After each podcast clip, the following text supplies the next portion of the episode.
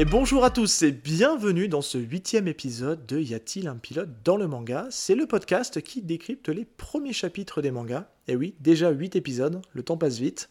Je suis Seb et pour m'accompagner dans cette émission, je suis toujours avec mon fidèle, mon, mon binôme, Val. Salut Val, comment tu Salut, vas? Salut Seb, ben, ça va nickel. En forme? La forme, comme d'hab. hein. Ouais, remis du, du record de, de Kaiju, qui était assez intense. J'ai l'impression que c'était hier. Je, je suis encore, Oui. euh, j'ai encore la gueule de bois là. Mais il paraît que techniquement, c'était pas, c'était assez rapproché quand même. Enfin bref. Euh, Aujourd'hui, on va attaquer un nouveau manga. Bon, vous l'avez forcément lu dans la, dans la description de l'épisode, mais on va garder un peu de suspense malgré tout. Mais aujourd'hui, on accueille euh, une invitée. Oh, alléluia Alléluia. Une femme pour parler manga. C'est, c'est, enfin toujours simple, mais c'est cool. On accueille euh, Sego du podcast euh, Ohio Podcast. Je sais pas si je l'ai bien dit. Salut Sego, comment tu vas? Bonjour les garçons, ça va très bien, je suis très contente d'être là.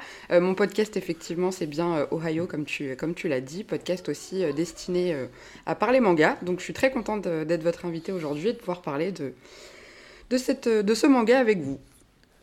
Donc on peut, dire, on peut te dire euh, Ohio Nakamas. Exactement. Une collègue, c'est ça que ça veut dire. J'ai à fait des fait. petites recherches hein, quand même.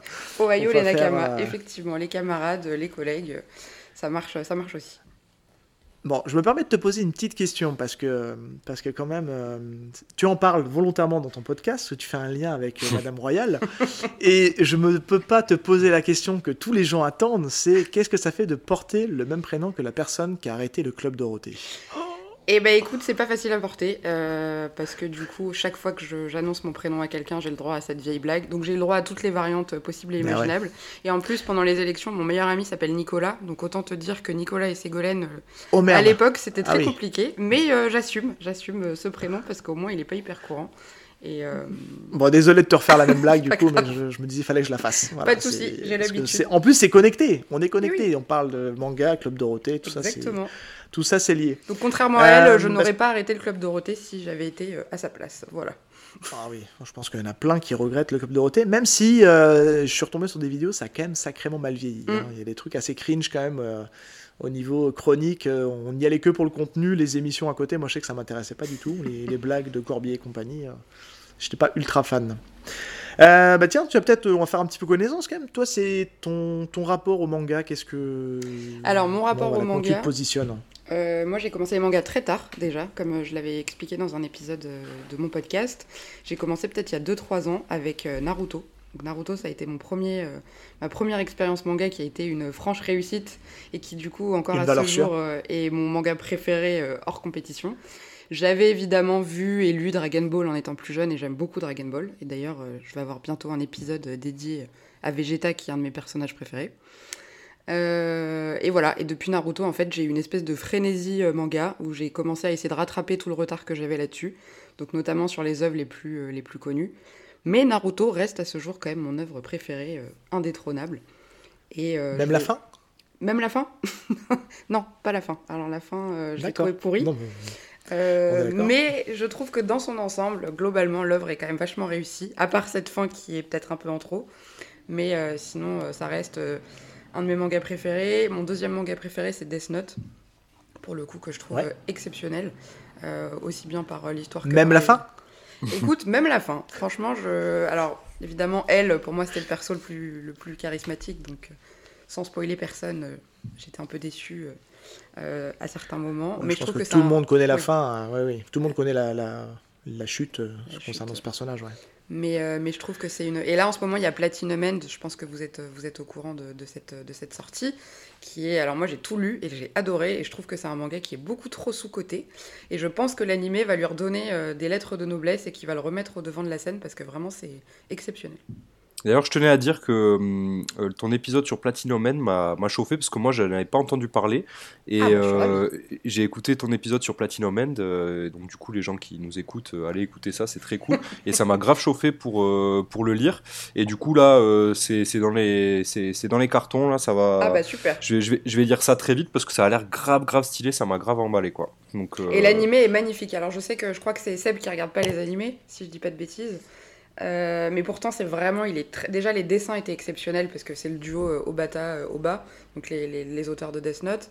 Donc c'est très beau et, l'animation vraiment, ils ont fait un travail exceptionnel. C'est hyper beau. C'est c'est très très. Très J'avais déjà trouvé la- l'animé de Death Note, je l'avais trouvé déjà hyper quali. Ouais. Mais je suis pas un énorme consommateur de- d'animation. euh, voilà, je suis plus, euh, plus papier. Puis sur le côté visuel, j'ai plutôt une tendance à aller vers les films ou les séries télé. Et Ouais. je laisse assez peu de temps pour les animations. Pourtant, Parce que je préfère lire les mangas. Parce que c'est comme euh, Death Note, c'est Oui, 12 oui. tomes, je crois.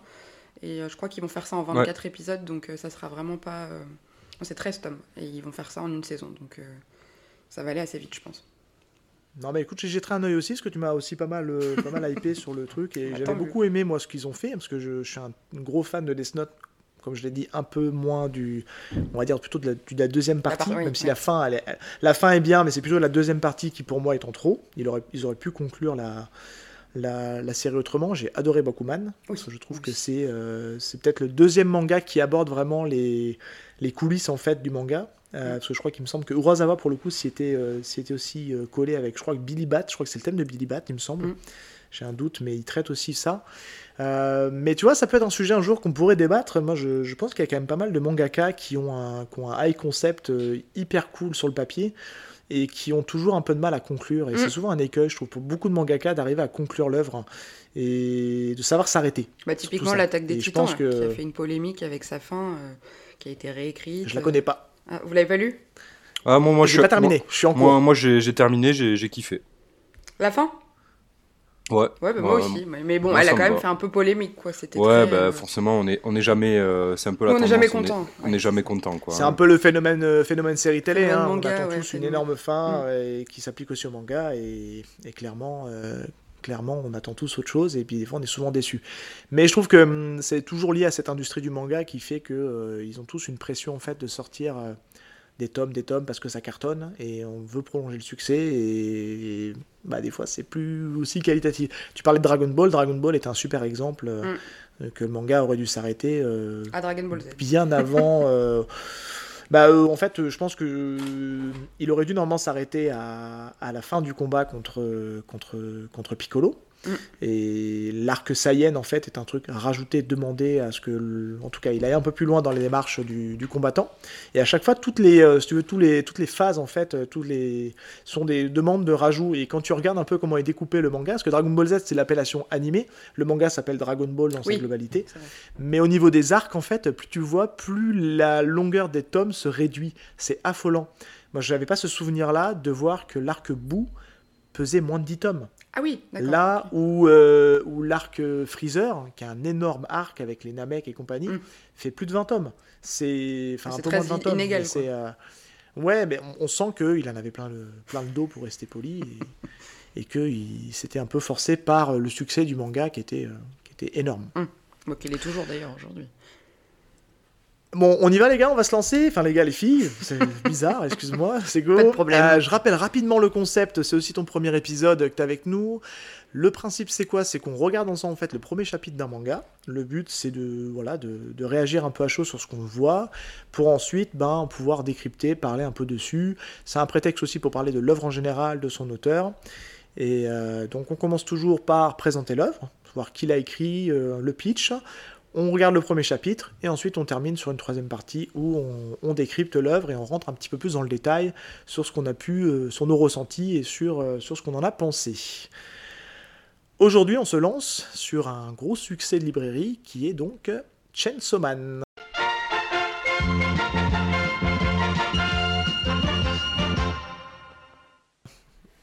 Du coup, Chainsaw Man, c'est euh, un manga de Tatsuki Fujimoto, euh, auteur euh, entre autres de euh, Fire Punch, euh, dont on a déjà parlé euh, dans le podcast, il me semble, euh, dans les premiers Ouais, épisodes, avec Martin. avec Martin, c'était la, la recommandation de Martin sur l'épisode sur Doro et Doro. Doro et Doro, ouais, exactement.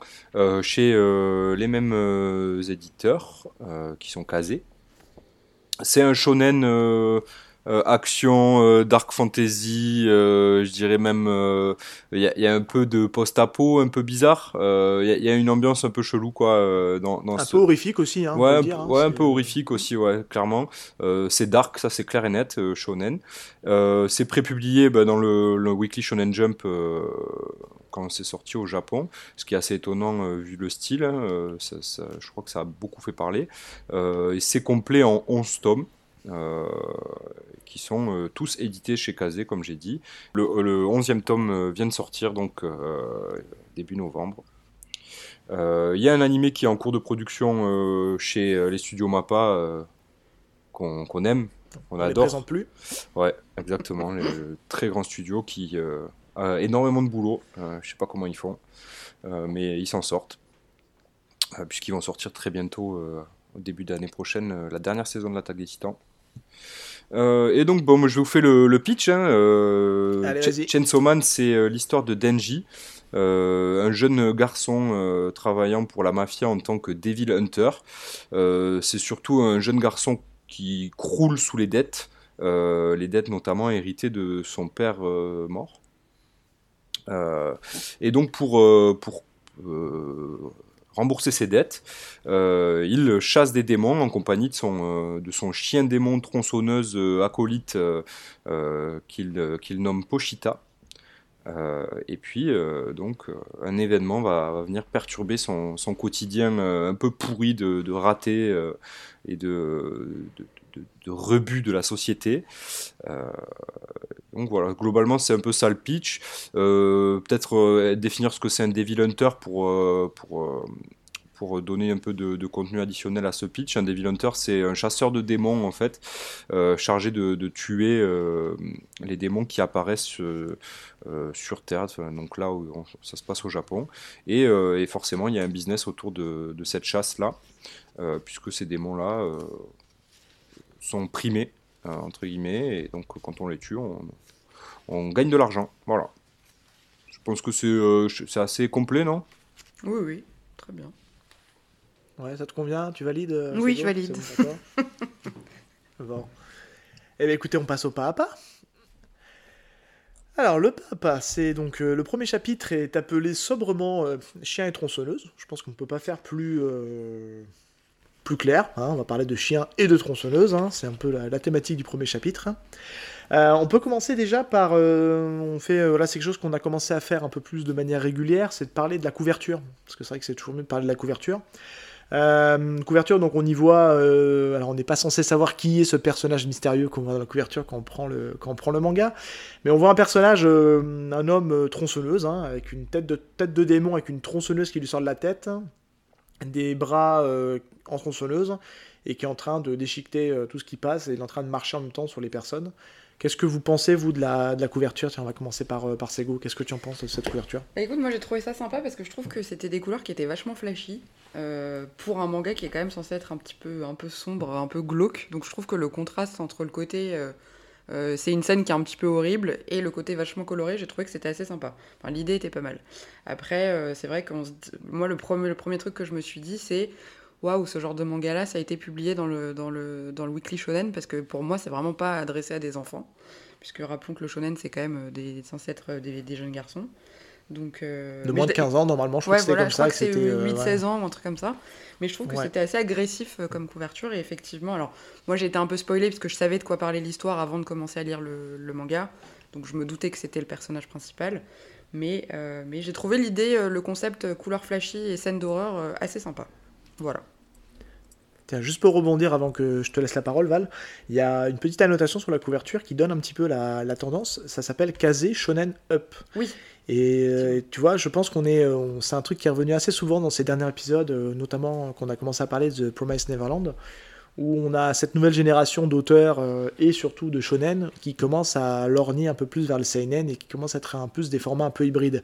Et je pense que Chainsaw Man n'en échappe pas à la règle. Et dans la mutation du Weekly Shonen Jump, je pense qu'il commence à intégrer de plus en plus de récits un peu plus noirs et avec un peu plus de choses adultes, on va dire. Effectivement.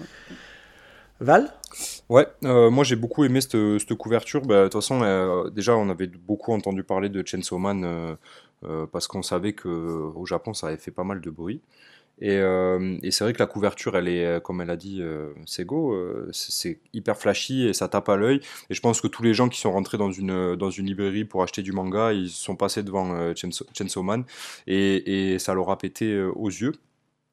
donc non, très cool la couverture, ça donne envie de, s'y plonger, surtout avec bah, tout l'engouement qu'il y a eu autour, autour de l'œuvre et puis l'engouement qu'il y a autour aussi de l'anime qui va arriver, puisqu'on a eu une belle une belle, un beau trailer qui est sorti lorsque Mappa a fait leur, leur sortie annuelle.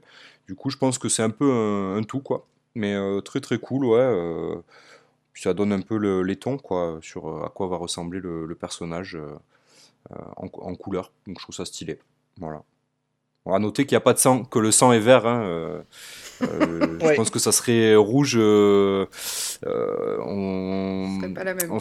Ouais, ça serait pas la même chose. Je pense qu'on serait beaucoup plus dans du gore et, là, ça poserait problème. Là, ils l'ont mis en vert. Ils sont intelligents. Bravo. Alors, est-ce que c'est le sang du démon qui est vert ou alors est-ce que c'est la, censure qu'on avait à l'époque dans les jeux vidéo qui faisait que tu pouvais passer le sang en vert pour que ça fasse moins penser au vrai sang?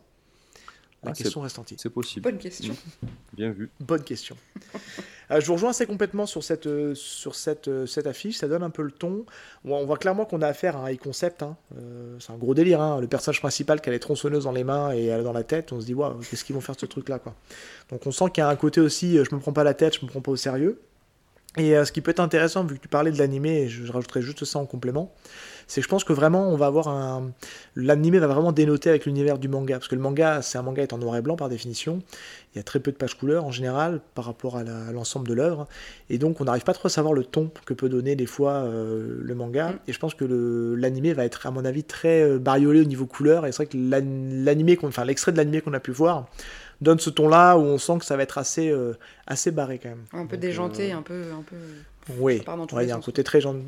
Ouais, à mon avis, je pense qu'il y a beaucoup, beaucoup de second degré mm. et je pense qu'il faut appréhender ce manga-là, on va le dire tout de suite. Hein. Faut pas trop le prendre au premier degré parce que je pense que c'est. Il y a beaucoup de choses un peu what the fuck. Euh, on se dit, ok, ah ouais, d'accord, bon, ok, bon, ta gueule, c'est magique. c'est un, peu... c'est un peu le principe, mais bref. Euh, allez, on rentre dans le vif du sujet. On, démarre, euh, on démarre donc le manga sur. Donc, on, arrive dans une dans une scène d'attente entre, avec Pochita et Denji, qui sont en train d'attendre le bon moment pour aller dessouder une proie potentielle. Et donc là, c'est vraiment la première rencontre avec les deux personnages, qui est une scène assez expédiée. Hein. on sent qu'il a l'air de, maîtriser son, sujet et euh, il dessoude un démon euh, bah, dans le but d'aller récupérer euh, un peu de sous. Qu'est-ce que vous avez pensé de cette première scène d'introduction? On va alterner, Val, si tu veux commencer bah écoute, je l'ai trouvé assez cool, puisque bah, là on comprend que que le personnage il est dans la merde, hein, clairement. 3 millions, 38 millions de yens à rembourser et, qui bosse, il bosse pour rembourser ça. Il fait les comptes en fait. donc on comprend que bah, est, il est dans la merde et puis il se, il se retrouve à aller fracasser un, démon pour bah, justement faire des, faire des sous, qui va lui rapporter au moins 300 000, 300 000 yens, comme il dit. Donc bon, sur les 38 millions, euh, c'est pas énorme, mais c'est quand même pas mal, je pense. Et 38 euh, millions de yens, ça fait 316 000 euros, hein, pour info, pour ceux qui se ah, posent la question. Ah c'est indiqué dans le manga. Pas mal, ça fait une belle somme. Hein. Ouais, c'est... C'est un bel appartement de 20 mètres carrés à Paris. 10 mètres carrés. 10 mètres. C'est un placard. Là, c'est pas mal. Euh, et euh, moi, j'avais un petit truc euh, qui m'a sauté aux yeux et je pense que ça, ça peut, ça peut faire le lien avec ce qu'on disait sur le Weekly Shonen Jump et les enfants et tout ça. moi, le démon tomate qu'il tue, il me fait énormément penser, ça me parlait à moi, je sais pas si ça vous parlait à vous, mais il me fait énormément penser à, à Fortnite. Parce que. Moi, j'ai pas joué, donc.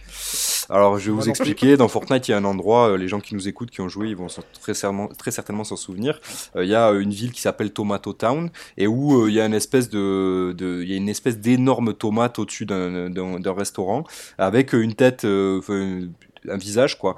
Et, euh, je sais pas pourquoi ça m'a fait penser à ça euh, quand j'ai vu.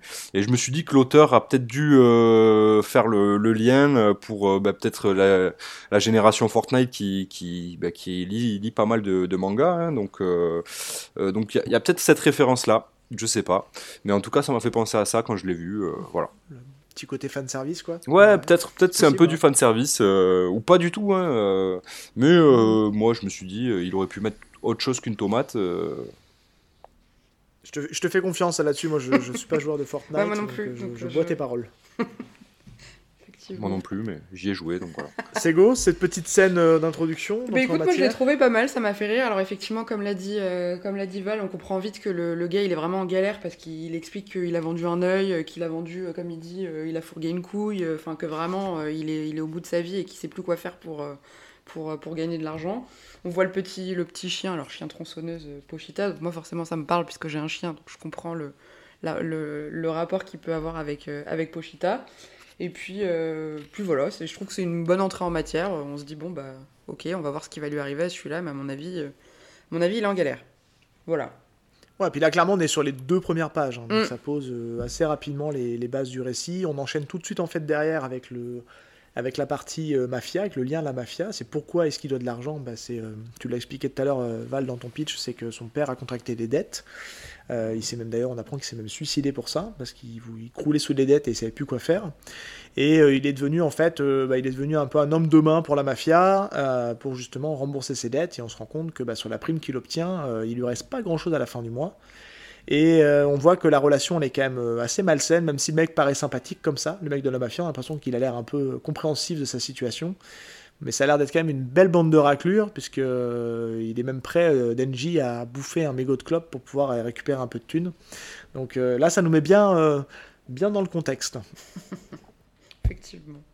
Mais c'est vrai que le mec de la mafia, il fait un peu louche. Enfin, tu te doutes que le gars, euh, a priori, Ouais. il est gentil, mais il est pas trop gentil, quoi. Que par, par la suite, il y aura sûrement des, y aura sûrement des petits, euh, des petits problèmes avec ce mec-là. Bah, en plus, ce qui est assez marrant, c'est que c'est un effet, euh, un effet de style euh, du dessin. C'est qu'il y a toujours un jeu de d'ombre euh, et de lumière avec, Mm. la, avec la paire de lunettes. On voit jamais les yeux, en fait, quand il y a la paire de lunettes. Donc c'est là que ça s'entend où on voit pas trop son regard, s'il est sincère, s'il est vraiment bienveillant. Et ça, c'est un effet qui revient souvent dans les mangas. hein. On joue avec les lunettes pour nous faire peut-être passer un mec gentil, puis en fait, euh, dès qu'il est à la lumière, il a une tête de gros connard, excusez-moi, ou de gros sadique qui, Genre euh, qui Kabuto dans Naruto, que, Par exemple. Pire Par connard de tout Naruto, on est tous d'accord là-dessus. Oui, oui, tout à fait. voilà. Non, non, mais effectivement. Mais je trouve qu'il y a un ton euh, un peu chelou. On comprend qu'en fait, euh, Denji il se fait traiter mais comme de la merde. euh, Mais vraiment, euh, et peut-être c'est. C'est le larbin. Et, et c'est très certainement euh, quand on lit euh, Chien et tronçonneuse et on comprendra pourquoi euh, le, le chapitre il s'appelle Chien et tronçonneuse euh, bah, jusqu'au bout quoi parce qu'en fait bah, Denji euh, c'est un clébard euh, euh, lui- lui-même quand on l'appelle le clébard euh, son père euh, euh, le, le, le mafieux là le mafioso il, il lui dit euh, il l'appelle je crois le, le clé- son clébard de père ou un truc comme ça euh. en gros euh, il y a un vrai euh, il y a un vrai traitement euh, de l'humain euh, particulier euh, et c'est pour ça que c'est quand même hyper étrange que ça soit dans le Weekly Shonen Jump parce que c'est hyper dur. Franchement euh, on n'est pas habitué à je pense que on, trouve ça un peu choquant que des enfants voient ce, ce penchant là de, l'humanité entre guillemets. Mais ouais très très particulier la manière dont Denji est traité par les, mafieux et, sans qu'ils euh, sans qu'ils réagissent surtout c'est c'est- peut-être même ça le plus, euh, euh, original dans, euh, le, scénario, enfin dans, cette scène-là, parce qu'on est habitué à ce qu'un mec des, sh- des shonen, il ouvre un peu plus sa, sa bouche, quoi, le, personnage principal euh, qui se laisse pas faire, euh, etc. Et puis ben là, en fait, c'est tout l'inverse. Il se laisse faire parce que ben, il a besoin d'oseille, il a besoin de rond, et, euh, qu'il a la solde de, de, de ses, de ses créditeurs. Voilà. Et puis tu sens que c'est un peu un gamin aussi, qu'il est un peu perché, dans le sens, euh, il se contente de pas grand-chose, il parle un moment de sa, sa tranche de pain de mie euh, avec, avec Pochita, enfin tu sens que le gars il a des priorités euh, qui sont quand même, il est pas en train de se dire euh, comment est-ce que je vais faire pour euh, trouver l'idée révolutionnaire pour m'en sortir, il exécute un peu facilement ce qu'on lui demande, parce que comme tu disais, euh, il a pas trop le choix quoi. Bah, son goal ultime, quand même, c'est de faire un petit déjeuner. Quoi. Oui, son rêve, voilà. c'est de faire un petit déj. À partir de là, euh, C'est un, rêves un même achievement un peu, un peu bizarre pour, un, pour du shonen, mais c'est assez original euh, sur cet angle-là. Euh, après, bon, on bascule assez rapidement dans une assez, c'est assez classique, il faut le dire ce qui est. hein. On bascule sur une scène de flashback pour approfondir sur, euh, sur le personnage et sur la rencontre et le lien qui unit euh, Denji et Pochita. Euh, et on a aussi en même temps dans ce flashback, on a, on a pas mal d'infos sur, bah, sur justement le poids de la dette et le poids de l'héritage qu'il a reçu. qu'il a reçu de son père. Euh, alors c'est pas clairement dit, mais il y a cette histoire un peu aussi, on revient, ce qui fait le shonen, c'est aussi la notion de promesse. C'est quelque part un peu une promesse, bon, pas forcément assumée, hein, il l'a subi plus qu'autre chose, mais il a quand même quelque chose à, pour un peu rendre honneur à, à son père. Ouais, et puis non, si, euh, moi, ce que je peux rajouter, c'est que euh, ce flashback, il nous sert surtout à introduire euh, le fait que un peu les pouvoirs entre guillemets des démons et ce qu'ils sont capables de faire, puisque il lui dit vas-y, Pochita, mors-moi, bois du sang. Il paraît que si tu bois du sang d'humain, tu, tu, te régénères. Donc, ça introduit un petit peu cette dimension-là des démons puisque en fait on l'a juste vu découper un démon, mais ça va prendre un peu plus de place forcément, vu que c'est son travail, c'est de tuer du démon, et que Pochita en est un. Et donc on comprend un peu, euh, il nous explique un petit peu le fonctionnement d'un démon, euh, ce sera expliqué encore un peu plus euh, plus tard, mais ça nous sert surtout à ça et à comprendre la détresse dans laquelle vit Denji, qui est pour lui sa normalité en fait. Oui, effectivement, je trouve qu'il y a aussi un côté où cette partie-là, elle est importante parce qu'elle va nous expliquer un peu l'attachement qu'il va avoir à, à Pochita par la suite. Parce qu'effectivement, à la base, euh, Pochita, c'est un démon, donc euh, Denji, il est complètement désespéré et il lui dit Bah vas-y, tue-moi, de toute façon, au point où j'en suis, euh, j'ai plus rien à perdre.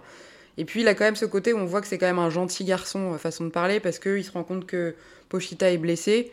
Et du coup, plutôt que de le laisser crever dans son coin et de se dire, bon, bah, c'est un démon, de toute façon, il mérite de mourir, et eh ben, il va avoir ce côté un petit peu attentionné, un peu attentif, où il va se dire, bah, tiens, mors-moi pour pouvoir te régénérer. Et, ce qui fera que par la suite, ça va créer un lien entre les deux qui est quand même assez, euh, qui est assez mignon, mine de rien. Bah, le personnage principal, à Denji, a quand même une estime, c'est clair, de, une estime de lui-même euh, quand même très très basse, hein, aura des pâquerettes, mm. hein, aura du sol même. Et, c'est vrai que euh, ce, lien avec Pochita, c'est ce qui lui donne, on voit qu'il a une part d'humanité quand même mm. euh, qui, est, quand même assez forte pour un démon, ce qui normalement est censé, euh, pas est censé être le cas quoi. Et qui sûrement le fait tenir aussi, parce que forcément il a un petit compagnon mm. avec lui et il n'est pas complètement tout seul, même si c'est un chien tronçonneuse. Mais, mais au final, ça, ça, lui apporte, ça lui apporte du réconfort quand même. Quoi. Est-ce qu'on pourrait dire, une question, est-ce qu'on pourrait dire que Denji est un peu euh, le punk à chien moderne euh, du manga? Un peu. Alors après, son chien, c'est pas le chien le plus. Enfin, quoi que si, c'est un chien tronçonneuse, donc euh, on peut dire qu'il est quand même punk. Mais il est plutôt mignon, malgré tout, je trouve. Ouais, il a, il, a un côté malgré assez, mm. euh, assez kawaii. Mais oui, non, vraiment. Assez kawaii. Il me fait penser à moi. Je faisais un peu la groupie euh, qui crie kawaii. Alors d'ailleurs, c'est quoi la race de ton chien C'est un carlin, le chien dans Men in Black, le chien qui bah parle.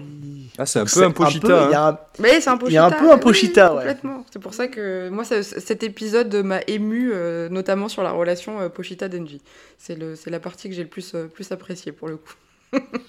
Donc t'es cliente de tous les films avec des chiens. Euh, Tout à fait. les petits gifs, bah, euh, les, petits, les petites vidéos de chiens, j'adore. C'est ça. On pensera à toi si un jour on traite un manga avec un chien en personnage principal. Avec plaisir. Pas de souci. Mais d'ailleurs, c'est le dans Naruto, c'est Kakashi qui a euh, son chien là, comment il s'appelle, Pakun. Bah, c'est un carlin Ah, il n'y en a pas qu'un. Ah, non, il n'y en a pas qu'un. Il a l'escouade. Pakun. oui. Bah, Pakun, c'est un carlin. Oui. Ouais, c'est vrai. C'est le plus fort en plus. c'est mignon les carlins. Il y a des carlins partout. Bon, c'est très sympa comme film. Oui.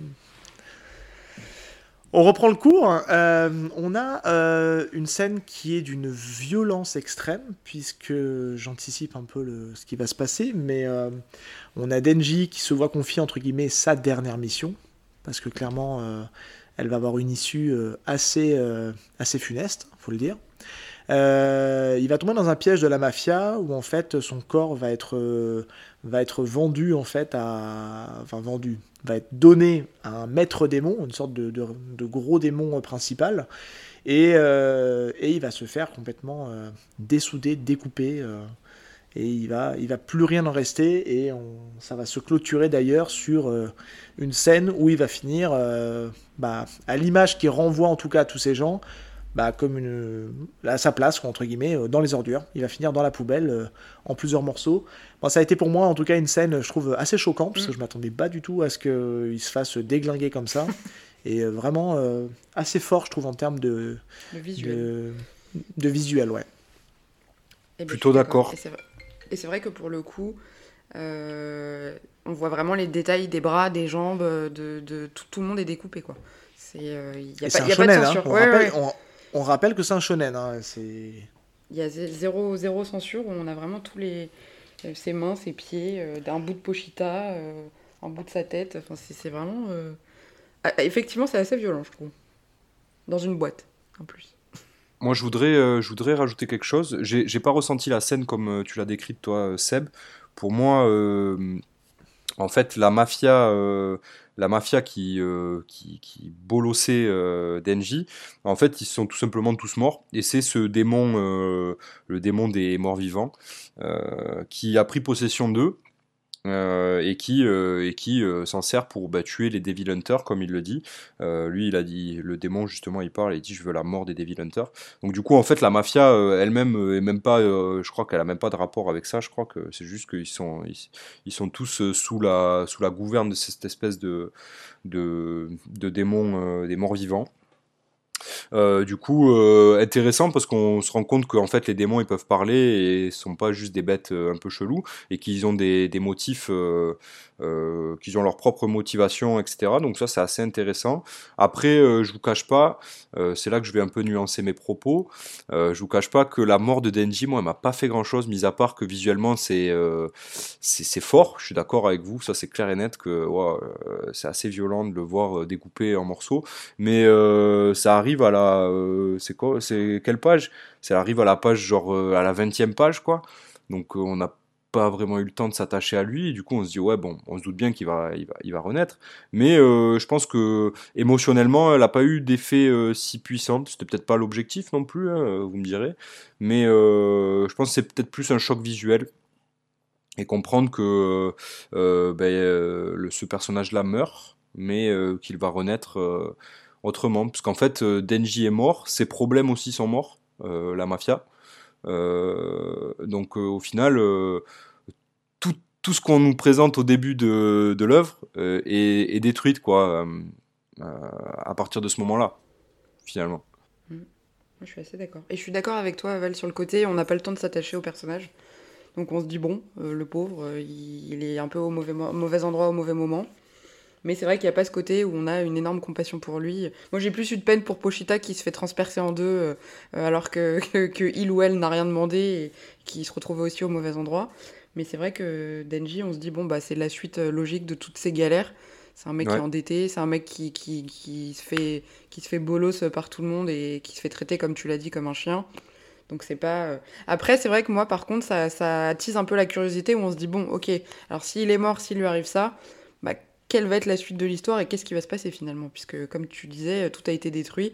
Donc, euh, comment il va faire pour repartir et quelle va être la suite euh, des aventures? C'est clairement ça. Après, moi là-dessus, euh, moi là-dessus, je trouve que je suis un peu, je vais pour le coup, je vais être un petit peu euh, à l'opposé. Euh, on aurait pu être sur des rails très classiques d'un shonen euh, où il fait ses missions. on se doute bien que si on voit la couverture, il y a un moment donné, il va falloir qu'il devienne l'homme tronçonneuse.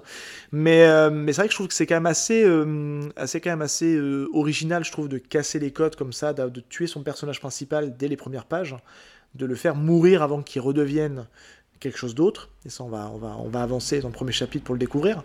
Mais euh, je trouve que c'est assez quand même, ça, ça, tranche un peu. Je pense qu'il a aussi voulu, l'auteur a voulu certainement aussi casser les codes du shonen classique en, euh, en passant par un acte très très violent dès le début. Et alors, peut-être que vous allez me dire le contraire, mais j'ai pas souvenir d'un manga qui a un démarrage aussi violent pour en arriver à cette finalité-là. Voilà. Après, euh, dites-nous dans les commentaires, euh, ceux qui écoutent le. Dans, le genre shonen, euh, dans le genre shonen, je pense pas, mais dans d'autres. Il y a un manga. Hein, il y en a un, c'était Demon Slayer. Je sais pas si vous l'avez lu. le début est très violent. Le personnage principal. Non, voilà, c'est pas le personnage principal. Le début est très, violent, puisque sa, famille s'est massacrée. Mais lui, en fait, est vivant. Et là, c'est vraiment le personnage principal qui est un peu le cœur du manga, quoi. Donc. Ouais, ouais, ouais. Non, bon, voilà, mais écoutez, n'hésitez pas en tout cas à nous dire dans, dans, les, dans les commentaires si, euh, si vous avez une, idée de manga sur qui Twitter. démarrer un peu de ce même genre. Ou sur Twitter, c'est ça. Euh, donc il est balancé comme un malpropre, euh, enfin en tout cas ce qu'il en reste dans sa poubelle. On rebascule à nouveau sur un petit flashback. qui est important parce qu'il permet en fait de revenir sur la relation un peu plus intime qu'il a avec Pochita et je pense que là, Sego, a dû verser une petite larme. Tout à fait. Et là, clairement, je pense que on peut avoir un, moment avec une petite musique douce, euh, nostalgique, pour l'animé. Hein. Je sais me projeter sur les. S'ils veulent des infos pour monter l'animé, il n'y a pas de souci, je vous en donne. Mais euh, et là, on voit qu'il y a une, une, nouvelle promesse en fait qui euh, qui, est, qui, est, qui est mise en avant sur le fait, pour résumer, que ils resteront soudés malgré tout, quoi malgré les, malgré les choses qui peuvent se passer dans la vie. moi, je trouvais que c'était cool, ça, ça, on redescend en pression, parce qu'on a eu un moment très violent et on repart sur de la douceur. Et un peu de douceur dans ce monde, ça fait du bien. Mm. Je suis d'accord. Moi, ça m'a vachement ému cette scène. Alors après, je suis très sensible pour pas grand chose. Mais je trouvais ça hyper mignon. Et effectivement, après le côté très violent, ça, ça, vient, ça vient ça vient adoucir, adoucir les choses, c'est mm. bienvenu, mais ça, ça, ça, rend un peu triste aussi parce qu'on se dit euh, qu'est-ce qui va résulter de, de tout ça Est-ce que Pochita se sacrifie vraiment euh, que, comment, comment ça va se matérialiser? Est-ce que Pochita disparaît? C'était un peu ma question. Et, euh, mais c'est un moment émotion qui est assez mignon, pour le coup. Et toi, Val, est-ce que tu as pleuré? Est-ce que tu as été Pas du tout. Pas du tout. Il est sans cœur, il est sans cœur. Moi, je vous cache pas que le, manga. Ah si si, j'ai eu des chiens, j'en ai perdu quelques-uns, euh, euh, dont un très récemment et tout, donc euh, je, suis hyper. tout ça, ça me. C'est des Yorkshire. Tout ça, ça... Yorkshire. Ouais, il y a des York, il y, a du Golden aussi, mais tout ça, ça me touche, hein, mais mais c'est vrai que, bon, après, je vous cache pas, moi, le manga, il m'a pas trop emballé. Donc, du coup, j'ai du mal à, à, être, euh, à être emballé, du coup, par ça. Mais euh, c'est vrai que, bah, en fait, euh, là, ici, c'est l'occasion de comprendre c'est quoi vraiment le but ultime de, de Denji. parce qu'en fait, on nous présentait avant que c'était rembourser ses dettes et manger un petit déjeuner.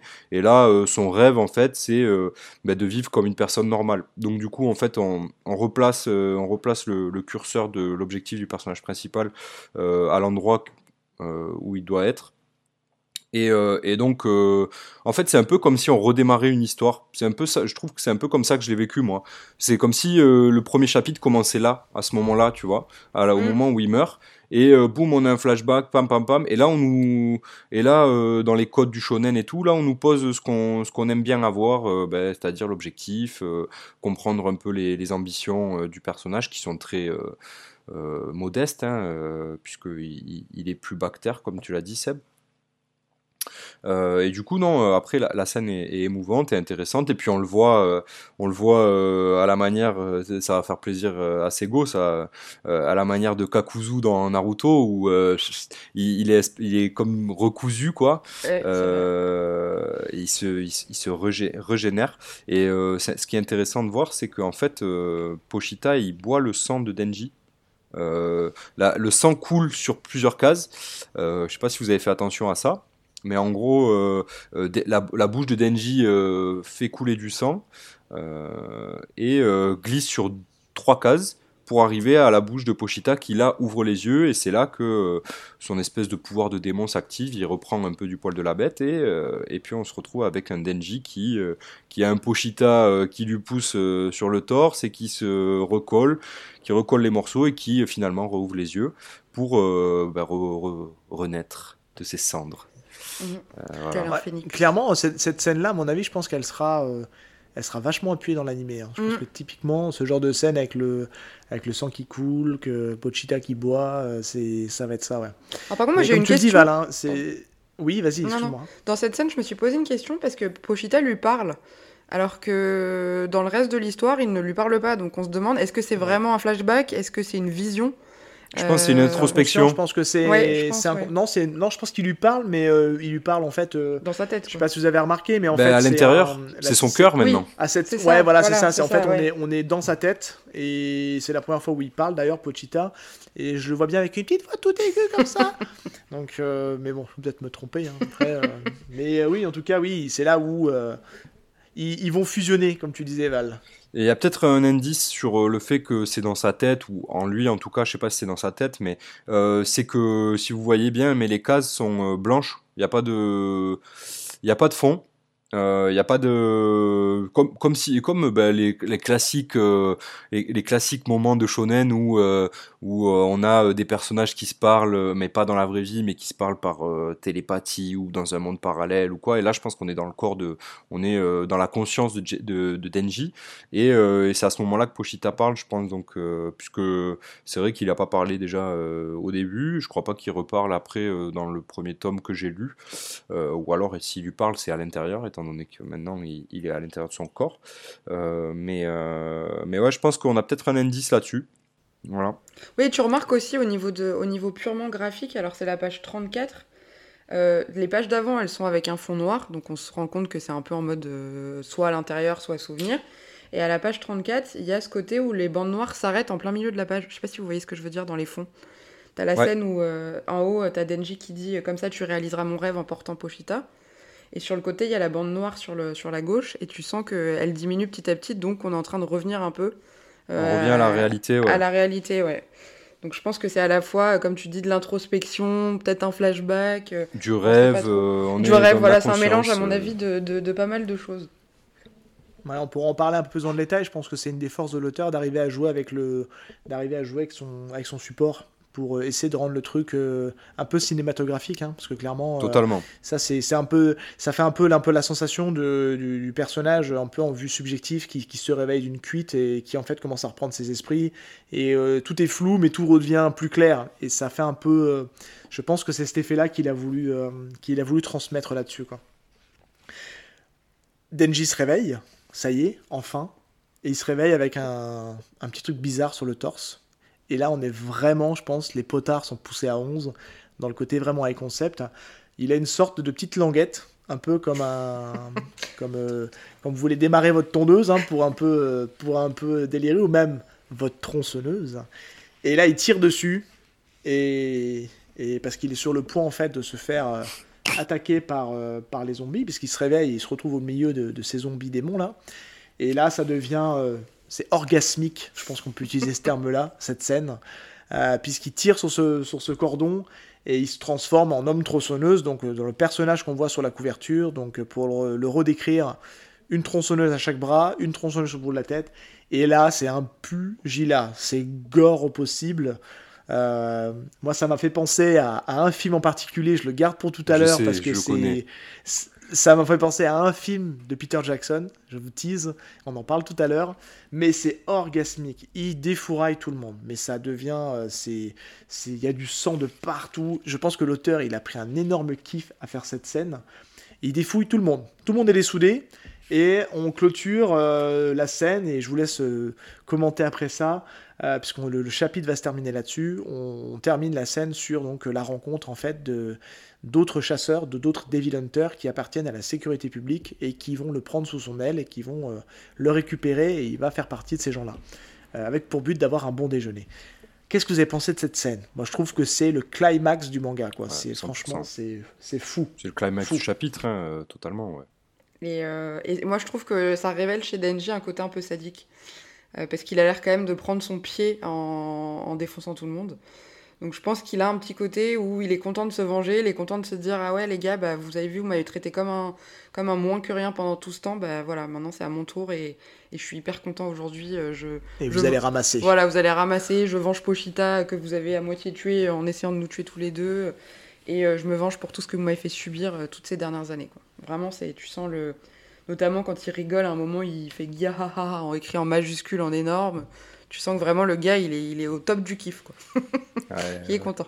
il a la langue qui sort et tout hein, euh, quand il dit ça. ouais, il, est, il est à fond, il écrase des gens, il en tronçonne d'autres. Enfin, vraiment, c'est ultra. Euh, Cette double page, d'ailleurs, elle est, elle, est, elle est folle. Hein. Elle est ouf. Je, ah, je la trouve incroyable. Il y a, il y a du détail de partout. Quoi. Et c'est marrant parce que ça contraste avec le reste où il n'y a pas beaucoup de détails, justement, je trouve. Ouais. Et, d'un coup, on se retrouve avec euh, des tonnes et des tonnes de, de, traits. le dessin, c'est vachement densifié d'un coup. Et du coup, ça, je trouve que ça, ça donne une dimension encore plus euh, prenante euh, à ces scènes-là parce que on est à fond sur les détails. Totalement. Mais en fait, on peut la décrire, on peut la décrire 5 minutes, hein, cette, cette double page, parce qu'elle est vraiment, elle est assez iconique. Hein. On se fixe, en fait, tu disais tout à l'heure, c'est go sur la tête euh, avec la, langue qui tire, mais en fait, si on regarde bien autour, euh, il a son bras droit qui est planté dans la tête d'un démon, l'autre l'autre qui embroche un autre. Enfin, c'est euh, c'est c'est il a le pied sur hein, la tête d'un autre mec. et derrière, t'as les autres qui sont en train de le regarder à moitié démon, donc à moitié avec un air débile et à moitié avec un air complètement paniqué en se disant bon mais qu'est-ce qui se passe? Donc je trouve que c'est ah non c'est vraiment le summum du gore. Ah clairement, je crois, je pense que le mec, euh, euh, l'auteur là, il s'est fait un gros délire. Hein. Il s'est dit, vas-y, là, on va mettre du sang partout. on, tout. Euh, on va faire de l'abstrait, ça part. Je vais mettre des giclées de sang partout. Et il y a, ça sur toutes les scènes en fait.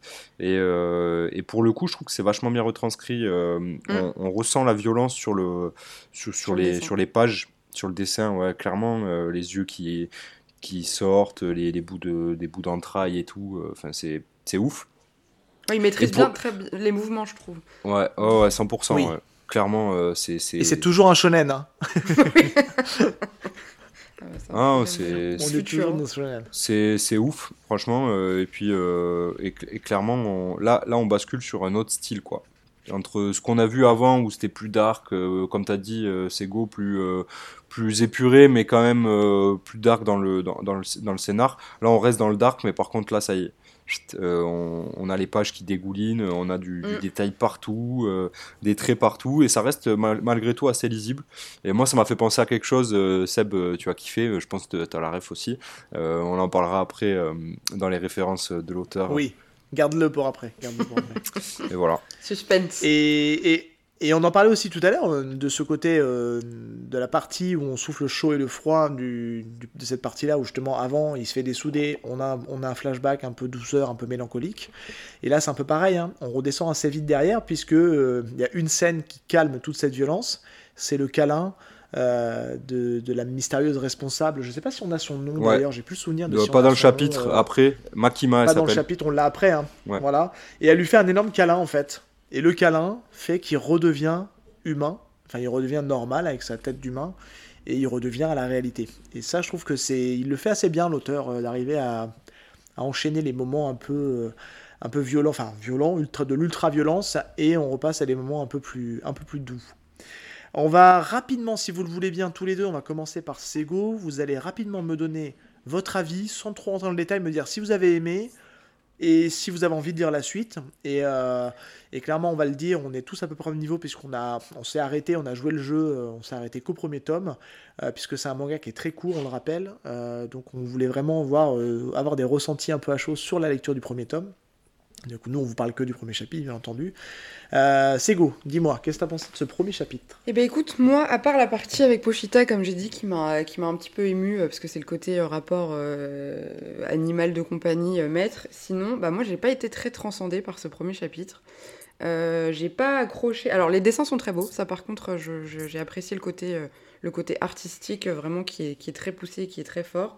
Mais au niveau de l'histoire, j'ai pas été euh, plus euh, plus accroché que ça. C'est-à-dire que j'ai trouvé ça bien, c'est un truc qui se lit bien, où tu te dis, bon, bah, l'histoire est sympa, euh, les dessins sont, sont drôles, sont cool, sont jolis, mais il n'y a pas eu le côté où t'accroches direct dès le, premier, euh, dès le premier chapitre à l'histoire et t'as absolument envie de savoir la suite. C'est-à-dire que je peux très bien m'arrêter là, euh, dans ce manga, euh, je, je, je- j'endormirai le soir, quoi.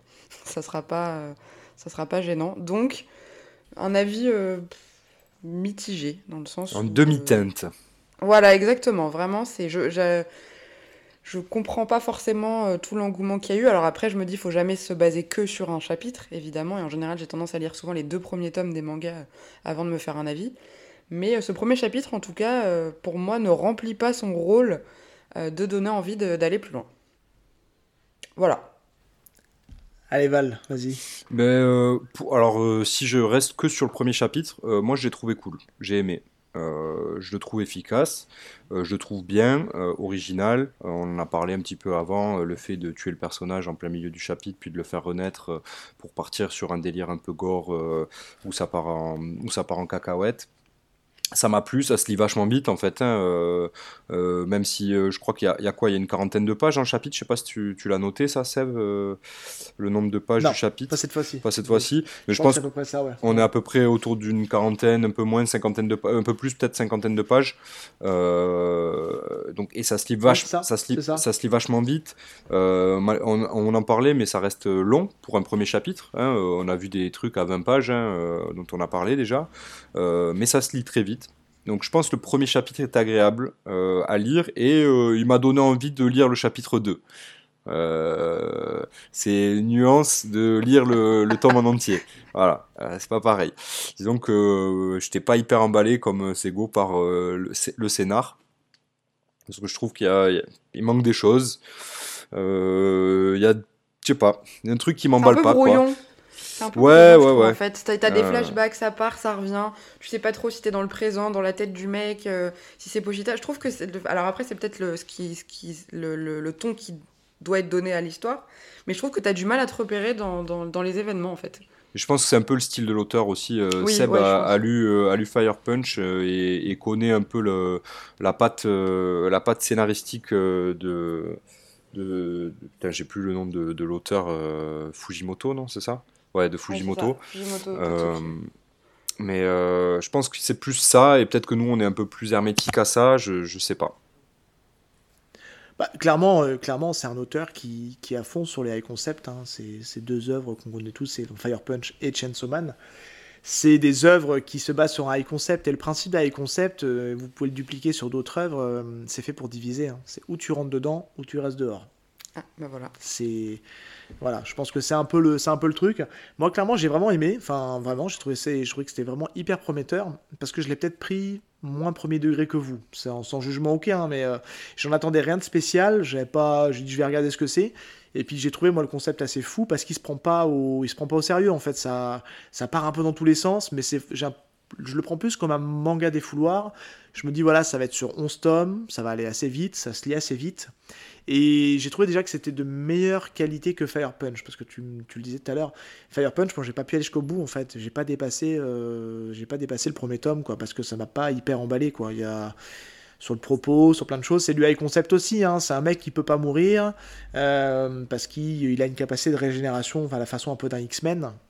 Et, euh, et en fait, il se retrouve qu'ils sont deux en fait. Sa sœur va assez vite, euh, assez vite euh, mourir dans le premier chapitre. hein. C'est assez brutal aussi, alors qu'on sent qu'ils sont très fusionnels.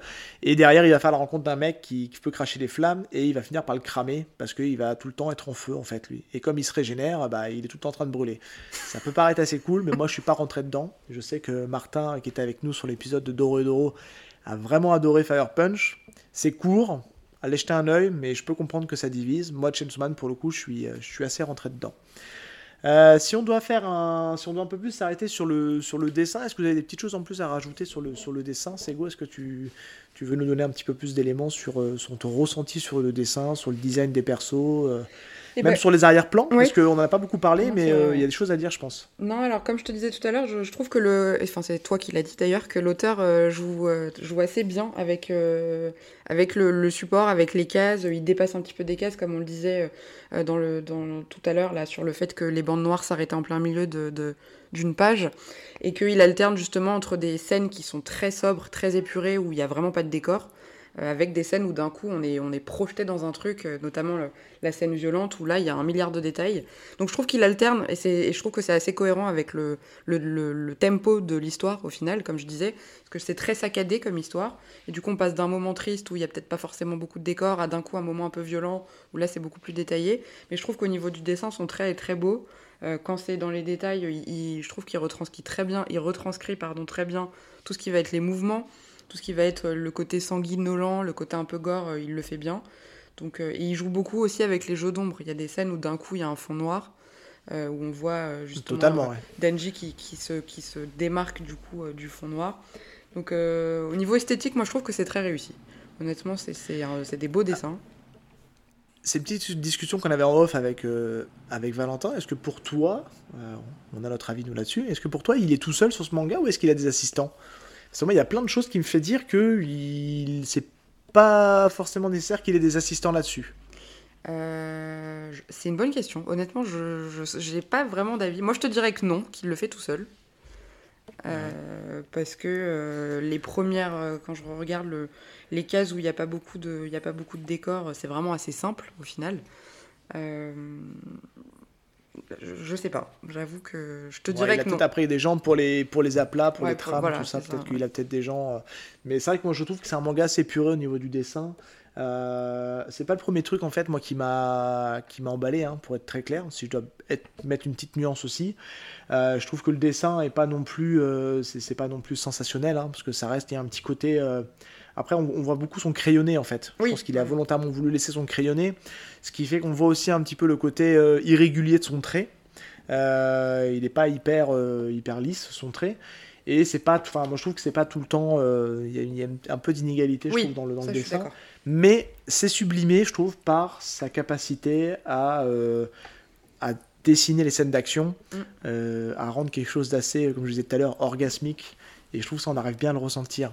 Mais c'est vrai que le dessin, je peux comprendre qu'on rentre pas dedans, parce que passer le simple fait de voir, de dessiner un mec avec des tronçonneuses, c'est pas le meilleur manga qu'on ait pu lire au niveau, niveau dessin. Mais ça reste cool, hein. C'est pas mauvais, il s'est dessiné quand même. Hein. Oui, oui, oui. Faut dire les choses. Hein. Mm. Ouais, je pense que même son, son, trait, pardon, euh, son trait euh, des gueules euh, comme, tu dis, il est un peu euh, brouillon, mais je trouve que ça colle bien avec, euh, avec ce qu'il veut retranscrire aussi. je pense que le, son, son trait, sa manière de dessiner est, est, quand même hyper en adéquation avec ce qu'il veut nous montrer et son histoire, et que ça colle bien avec le côté un peu, un peu dégueulasse, un peu poisseux de l'œuvre et l'ambiance. quoi. Donc ça, pour le coup, niveau, niveau cohérence DA, direction artistique et direction scénaristique, je trouve que ça colle bien quand même.